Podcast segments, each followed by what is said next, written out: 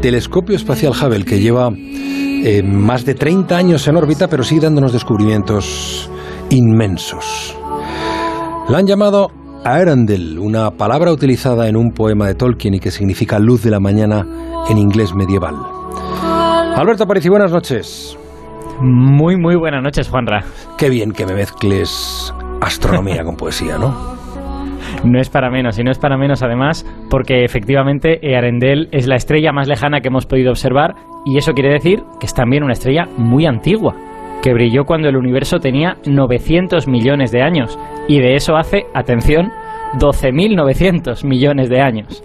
Y por eso el nombre, el nombre no es casual, hmm. lo de luz de la mañana no es la mañana del planeta Tierra, es el amanecer del propio universo, Juanra.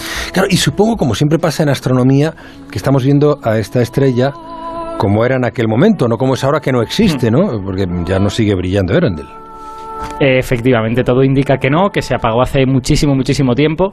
Eh, bueno, como es la primera medida sobre ella, pues hay mucha incertidumbre de las propiedades, pero todo indica que Arendel fue una estrella muy grande y por lo tanto de vida muy corta, que vivió y murió en aquellos primeros años del cosmos cuando las galaxias eran todavía jovencitas, eran casi, casi bebés. ¿Podríamos decir entonces que fue una de las primeras estrellas del universo?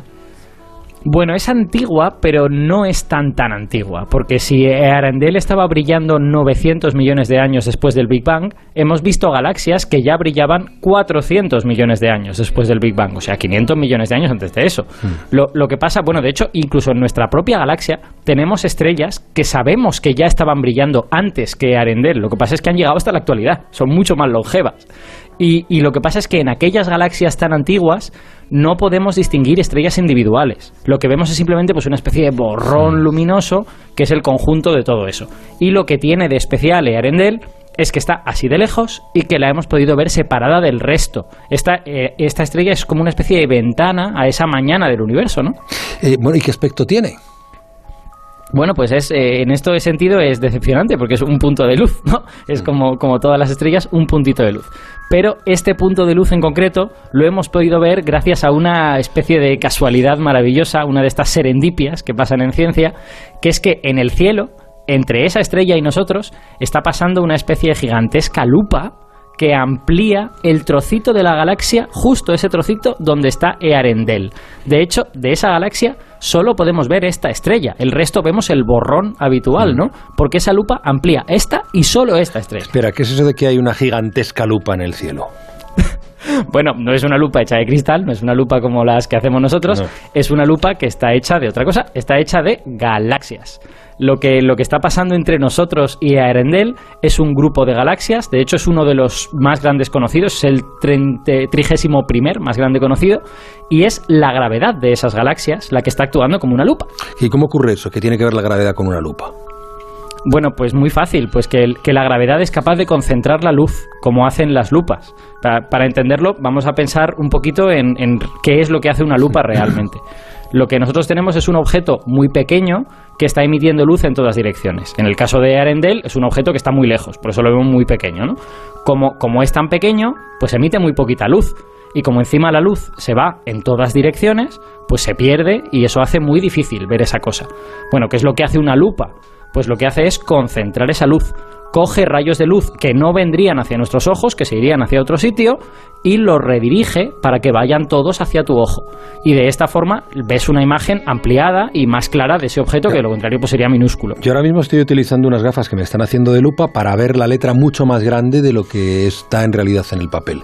Es ese proceso de concentración de luz, ¿no? Que eso es, es más bien coger rayos que irían a otro mm. sitio y dirigirlos a donde tú los puedes usar.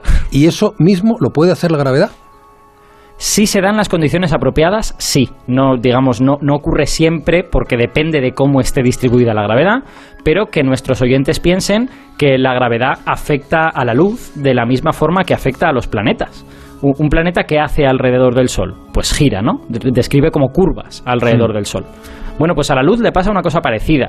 No, no llega a describir una curva completa, no llega a dar una órbita completa, pero cuando un rayo de luz se acerca a una estrella o a cualquier cosa, hace como una especie de curvita, ¿no? Se, curva un poco y luego ya pues sale corriendo en, en otra dirección porque atrapar un rayo de luz es muy difícil. Es algo que algunos agujeros negros pueden hacer, pero las estrellas normales no.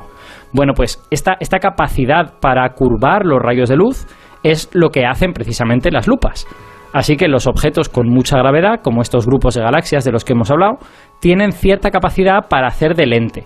Y las llamamos, de hecho, literalmente así, las llamamos lentes gravitatorias. Son lentes hechas de gravedad la diferencia entre estas lentes gravitatorias, y es una diferencia importante, y las que nosotros hacemos, es que las que nosotros hacemos, pues las tratamos de hacer bien, son homogéneas, son muy regulares.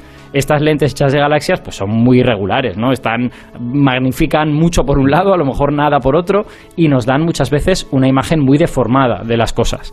Para que, para que nuestros oyentes se imaginen qué es realmente lo que vemos en el caso de Arendelle, pues la galaxia en la que está esta estrella la vemos muy alargada, ¿no? Es como una especie de espagueti. Pero el espagueti se corta, aparece un puntito y luego continúa el espagueti. Bueno, pues el puntito es Arendil, ¿no? Hemos tenido la suerte de que esta lente nos amplía mucho precisamente esa región, donde está la luz de la mañana, ¿no? La estrella más lejana que hemos visto jamás. ¿Y por qué no recitamos, em, nos queda tiempo, eh, el pasaje del poema de Tolkien que da nombre a la estrella? Pues lo que tú quieras. ¿Quieres hacerlo tú o lo hago yo? Hazlo tú, hazlo tú, que eres el que lo ha traído. Pues vamos allá. Vino Earendel de donde fluyen las sombras, de la calma orilla de las aguas. La negra boca de la noche oyó, como un haz de luz, con su voz de plata en playas vírgenes y nebulosas. Desde aquella duna última y solitaria, no fue hasta morir del día el hálito feroz, cuando a la mar al fin desde el oeste se aventuró.